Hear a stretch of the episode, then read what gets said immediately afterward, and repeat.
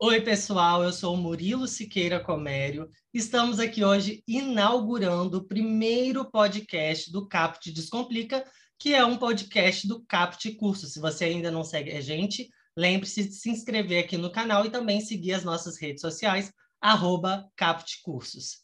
Hoje nós estamos começando esse projeto que já é realidade, um projeto semanal. Todas as quintas-feiras nós teremos programas uh, de podcasts conversando sobre temas atuais, temas atemporais, descomplicando esses temas, mas ao mesmo tempo complicando.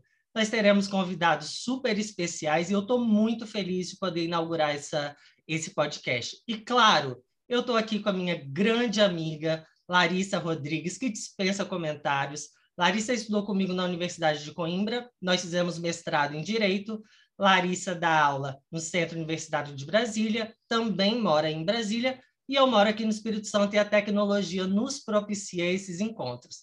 Larissa, dá um oi aí para a galera. Olá, Murilo, que prazer enorme poder estar aqui compartilhando desse podcast, contribuir com o Capt Cursos, que eu tenho certeza que vai ser sempre um sucesso. Muito obrigada. Ah, Larissa, olha, eu fico muito feliz. A gente já conversa muito nos bastidores, mas agora a gente poder compartilhar desse momento. Lembrando que a Larissa estará aqui conosco todas as quintas-feiras dos nossos programas semanais. E, como eu disse, não para por aí. Nós vamos receber é, convidados muito especiais que têm o know-how para falar sobre os temas que nós vamos definir previamente.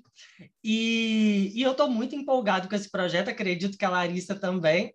E estou muito ansioso para os nossos próximos episódios. Larissa, o tema é descomplica, mas eu acho que a gente vai acabar complicando. O que, que você acha?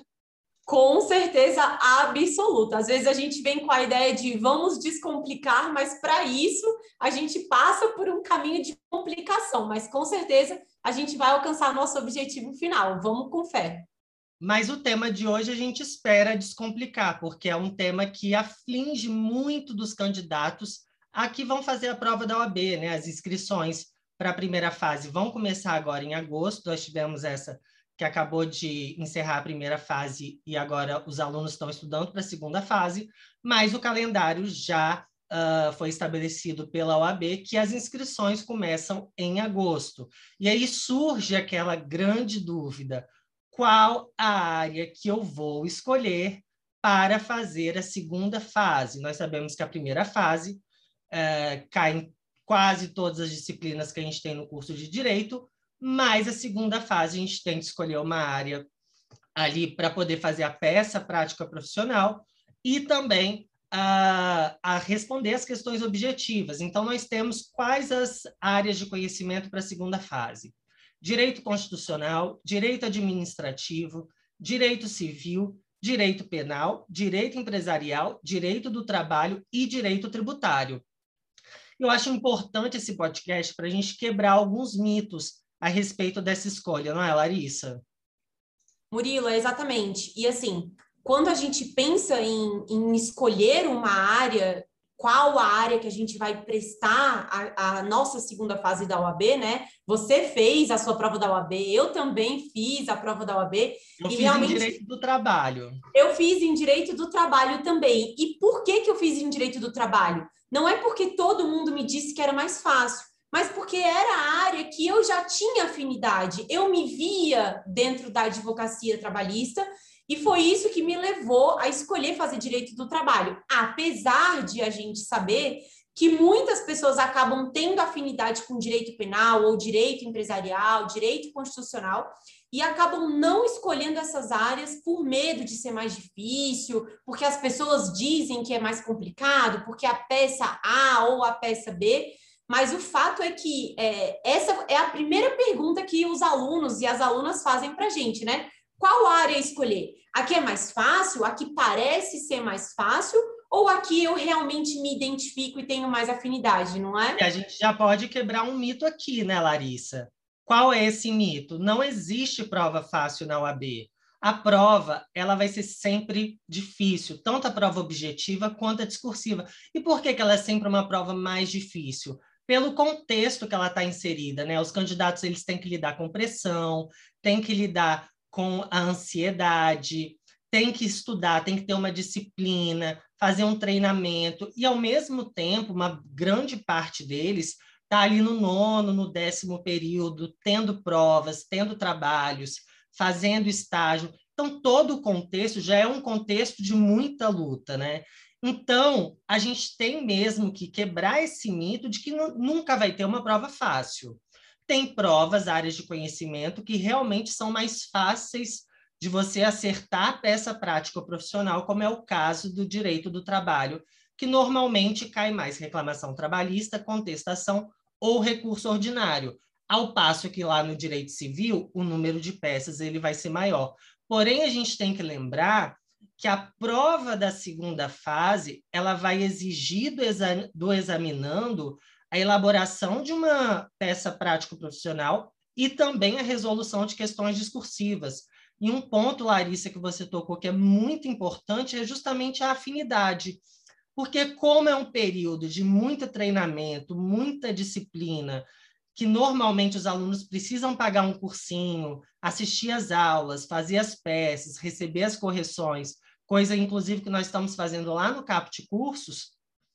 Então, é importante, considerando esse desgaste, que se escolha a matéria que o aluno teve mais afinidade durante o curso de direito, e não aquela que alguém está lhe dizendo para fazer. Por exemplo, eu estou dando aula para uma aluna que escolheu o direito do trabalho, e ela escolheu porque disseram para ela que a, a disciplina é mais fácil. Eu discordo. Na época que eu fiz a OAB, que foi em 2012, eu fiz no nono período, a prova de direito do trabalho era considerada mais difícil e a mais fácil era de direito administrativo. Então, eu fico muito surpreso de ouvir essa conversa hoje em dia de, de que a de trabalho está mais fácil, porque a gente sabe que gostar de direito do trabalho é algo muito subjetivo, geralmente é difícil a pessoa gostar de trabalho e penal ao mesmo tempo. Então, tudo isso deve ser levado em consideração, principalmente a afinidade e aquela que a pessoa se imagina. Eu já tinha feito vários estágios em direito do trabalho, naquele momento estava estagi estagiando, me via sendo advogado trabalhista, que é o que eu exerço hoje em dia. Eu e a Larissa, nós fizemos mestrado em Direito do Trabalho também. Então, desde a escolha da prova da OAB, a gente já traçou o nosso futuro. Claro que pode ter ali algumas alterações, mas a gente já começa a traçar o nosso ramo de conhecimento como advogado. Concorda, Larissa? É isso, é isso mesmo, Murilo. E dentro de tudo isso, de, dentro desse apanhado que você fez sobre a questão da afinidade, é um ponto que realmente para hoje, para nós que estamos aí na lida da advocacia trabalhista, nessa, nessa atuação diária, hoje, quando eu olho para trás, eu penso, eu fiz a escolha certa lá atrás, porque de fato era algo que eu projetava para o meu futuro, a advocacia trabalhista. Agora, na época, eu me lembro muito bem que eu já tinha afinidade, assim como você, eu já estagiava no ramo de direito do trabalho, estudava para isso, me identificava com isso. Mas na época eu bem me lembro, eu fiz é, preparatório para a segunda fase da OAB, porque era realmente um período muito conturbado, eu estava terminando o oitavo semestre, concluindo o TCC, eu queria muito passar de primeira na prova, eu não queria correr o risco de ser reprovada, enfim. E na época eu bem me lembro que as pessoas foram unânimes em dizer: não, faz direito penal, é muito mais fácil. Isso em 2014. Faz direito penal, é muito mais fácil. E eu pensava, gente, como é que eu vou me achar dentro da lei seca que seja de direito penal? Porque eu não tinha a menor afinidade. Como é que eu vou achar é, os enunciados, súmulas, orientações? É, então, assim, eu, eu realmente não me via. E a mesma coisa para quem se vê no direito do trabalho. Eu digo, para mim é muito mais simples me achar entre súmulas e OJs do Tribunal Superior do Trabalho do que me localizar em outros ramos, direito civil, direito penal.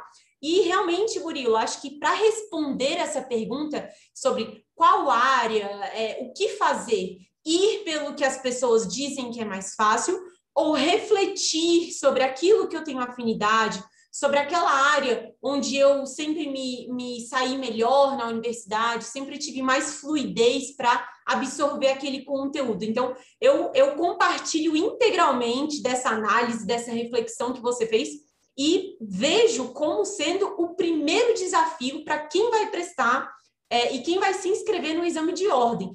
Parar e refletir qual é a área que eu quero me dedicar na segunda fase, né? O que que eu tive, o que que eu, aonde eu me saí melhor na faculdade, aonde eu tenho mais afinidade, mais fluidez, consigo absorver melhor o conteúdo, né? Eu compartilho integralmente disso. E o mais curioso, Larissa, é que em 2019 teve uma estatística da FGV que mostrou que os índices de direito civil eram superiores ao de direito do trabalho. E na época que eu fiz a prova, a fama de administrativo era que aprovava bastante. Só que eu não gostava de direito administrativo, eu gostava de direito do trabalho. Então, eu, no nono período, fui fazer a prova, que era considerada difícil, e consegui passar de primeira. E foi um estudo maçante. Por ser um estudo maçante, se eu tivesse estudado administrativo, talvez a minha disciplina não tivesse sido a mesma do, do que se eu, como eu estudei em direito do trabalho, por exemplo. E o mais curioso ainda é que naquela prova específica da OAB, a prova de administrativo foi muito difícil.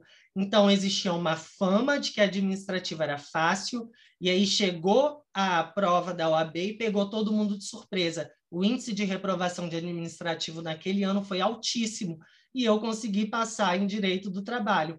Então, assim, é muito importante esse caráter subjetivo da escolha, né? Essa questão de afinidade, quebrar esses mitos, pensar que vai ser um período de estudo é, cansativo, de assistir vídeos, estudar por livros, ao mesmo tempo tendo ali as atividades da faculdade, ou tendo que lidar com pressão, com ansiedade. Então, escolha aquela disciplina que te dá prazer, que você estuda e tem facilidade, que você gosta. E é até bom, porque é um preparatório também, que caso você seja aprovado, para começar a exercer advocacia. Então, é uma preparação muito boa para a atividade de advogado, não é? Exatamente, exatamente, Murilo. Assim, é, como eu disse, tenho para mim, considero que o primeiro passo para a prova da OAB é, no momento da inscrição, você poder parar e refletir qual é a área que você se vê, qual é a área que você se imagina e o que é que vai te dar prazer de seguir Isso, estudando. Isso, na verdade, Larissa, serve como um, uma motivação, um engajamento para você aprender. Quem está ali no, no, nono, no décimo período, já é uma preparação para o que eles vão enfrentar como é advogado. É exatamente isso. Eu me lembro, assim, compartilhando experiências, né, que a gente, é, ao longo desse primeiro episódio, a gente vai, vai ser compartilhamento de experiência, porque a gente viveu isso na pele. Então, eu me lembro exatamente que foi esse o sentimento que eu tive. Quando eu concluí a segunda fase, passei, fui aprovada e etc., o sentimento que eu tinha era exatamente esse, de estar dominando a matéria, de estar com a matéria afiada, porque tive muito prazer em me preparar e, e percorrer essa trajetória de preparação. Então, é exatamente isso: é, é pensar e refletir a partir dos seus fatores internos, né? Da sua motivação, da sua afinidade, da sua fluidez, intimidade com aquela matéria. Pouco importando aquilo que vem sendo dito e veiculado, o que, que é fácil, o que, que não é. O que é fácil para mim pode ser muito difícil para você e vice-versa, né? Não, e, e, por exemplo, esse mito de que direito do trabalho é mais fácil, né?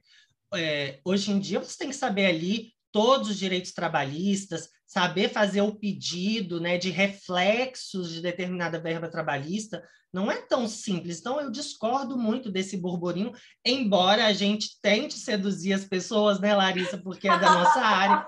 Vamos lembrar, é. vamos defender também um pouquinho o direito do trabalho, né? Porque, assim, é uma área que eu gosto muito, tenho paixão, toda a minha formação. Claro que quem quiser, nós daremos todo o apoio, né, Larissa? Porque é uma disciplina geral, realmente incrível. É, e lá no Caput Cursos a gente faz essa preparação mesmo para a pessoa aprovar, uma preparação completa.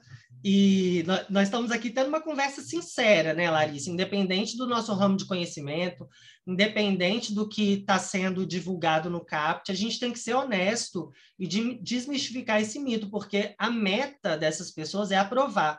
E o que a gente tem que, que debater também, Larissa, é a questão assim: é muitas pessoas fazem a primeira, a, a prova da OAB e acabam não passando. E aí elas se submetem à repescagem, né? Então elas vão para uma segunda tentativa, terceira tentativa. Muitas vezes essas pessoas querem trocar de área na próxima prova. E é uma coisa que eu não recomendo. Eu acho assim que você pensar em alterar a, a área de conhecimento é só se você estiver numa onda de reprovações sucessivas, mas se você reprovou uma vez, aproveita o seu estudo, o que você se dedicou, para passar na próxima.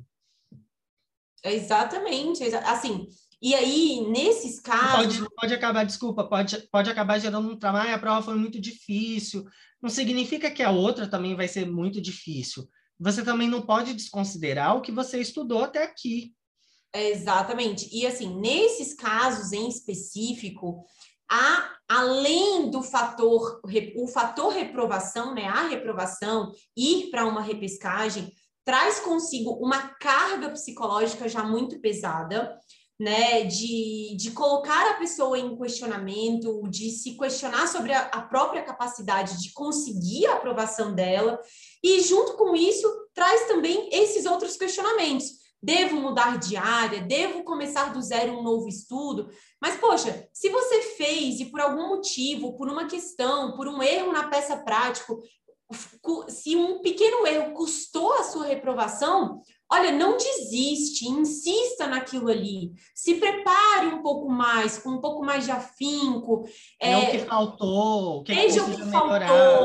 E, ver, e ver o que faltou não é só do ponto de vista é, de conhecimento teórico e prático, mas também de preparação psicológica, porque a prova ela é muito psicológica, não é? E também, é... Larissa, e nós precisamos reconhecer também que a prova da OAB ela tem um nível de dificuldade considerável. Claro, né? com certeza. Então, assim, é, uma prova vai ser mais difícil, depois ela não vem tão difícil.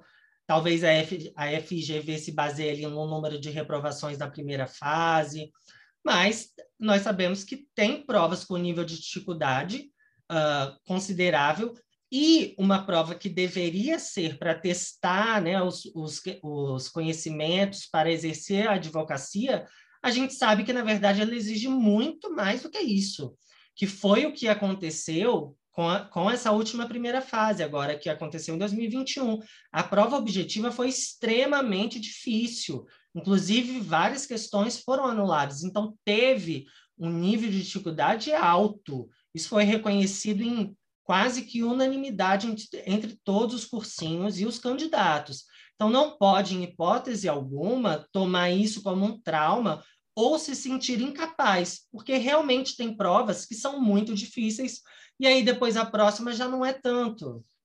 Exatamente. Assim, além dos fatores internos, né? Ou seja, de você se preparar para a prova, de estudo, de, de tudo, de todo esse conjunto, você ainda conta com um fator que é absolutamente alheio à vida de quem está se preparando, que é essa questão da prova. Como vai vir a prova? Você se prepara sempre para o mais difícil, para o mais desafiador, para o que vai mais exigir de você. E pode ser que venha uma prova que seja mais tranquila, assim como pode ser que venha uma prova num nível que você nem imaginou e muita gente, né, os professores que estão aí há muito tempo nessa área também nem imaginaram. Então, realmente ainda tem esses fatores. Mas, Murilo, eu acho importante é, levar ao conhecimento do pessoal alguns parâmetros que podem servir, auxiliar para a tomada dessa decisão, porque, de novo, como a gente disse, são fatores internos, né, de, de a pessoa se questionar o que é que eu vou fazer,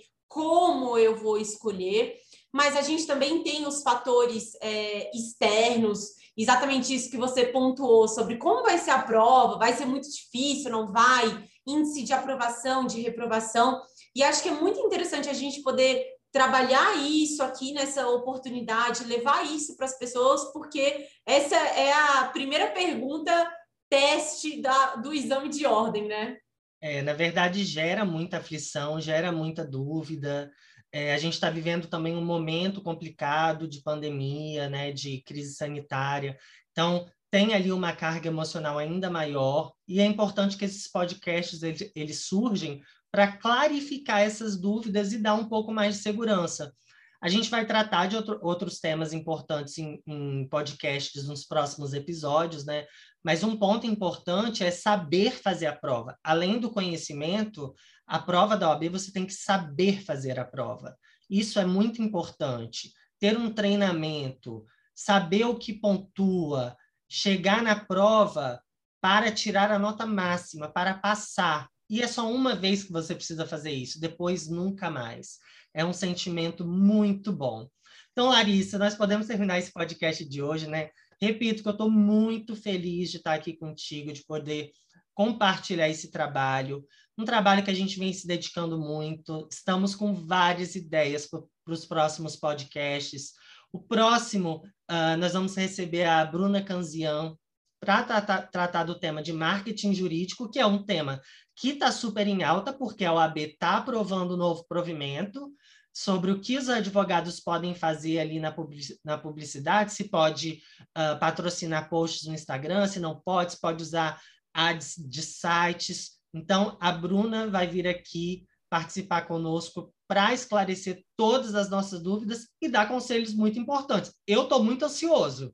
Ah, com certeza. Eu, eu não investia muito assim em Instagram, o meu escritório não tinha, sempre fui um pouquinho mais discreto, mas eu quero muito aprender sobre isso, porque a gente vai ter que aprender a se virar, né, Larissa? É nós que já estamos na estrada, então, é um tema que é de extrema importância para os advogados que já estão na estrada, para aqueles que pretendem ingressar nessa estrada e para quem vai fazer o exame de ordem também. Primeira fase está aí. Não é aquelas dez primeiras perguntas de ouro ali que todo mundo fala: você não pode errar ética, você não pode errar ética. E isso e tem reflexo. É, né? depois, da, depois da aprovação do novo provimento, pode inclusive cair na prova da OAB. Exatamente. Então, assim, é um tema muito quente de Muito. extrema relevância, né? E eu agradeço demais é, essa ideia que você propôs, a ideia do CAPT Cursos, é uma ideia incrível. Você é de uma competência e de um esforço é, inigualáveis, então tenho certeza que todo o projeto vai ser um sucesso. E quem estiver participando como aluno, como convidado, também vai ter sucesso igualmente. É isso, Murilo. Já muito ansiosa para o nosso segundo episódio. Ah, eu que também. Será incrível. E acho que é legal também abrir as portas para quem tiver ideias, quiser mandar alguma ideia sobre algum tema, alguma dúvida também. E podem mandar também comentários para as nossas redes sociais, né, Larissa?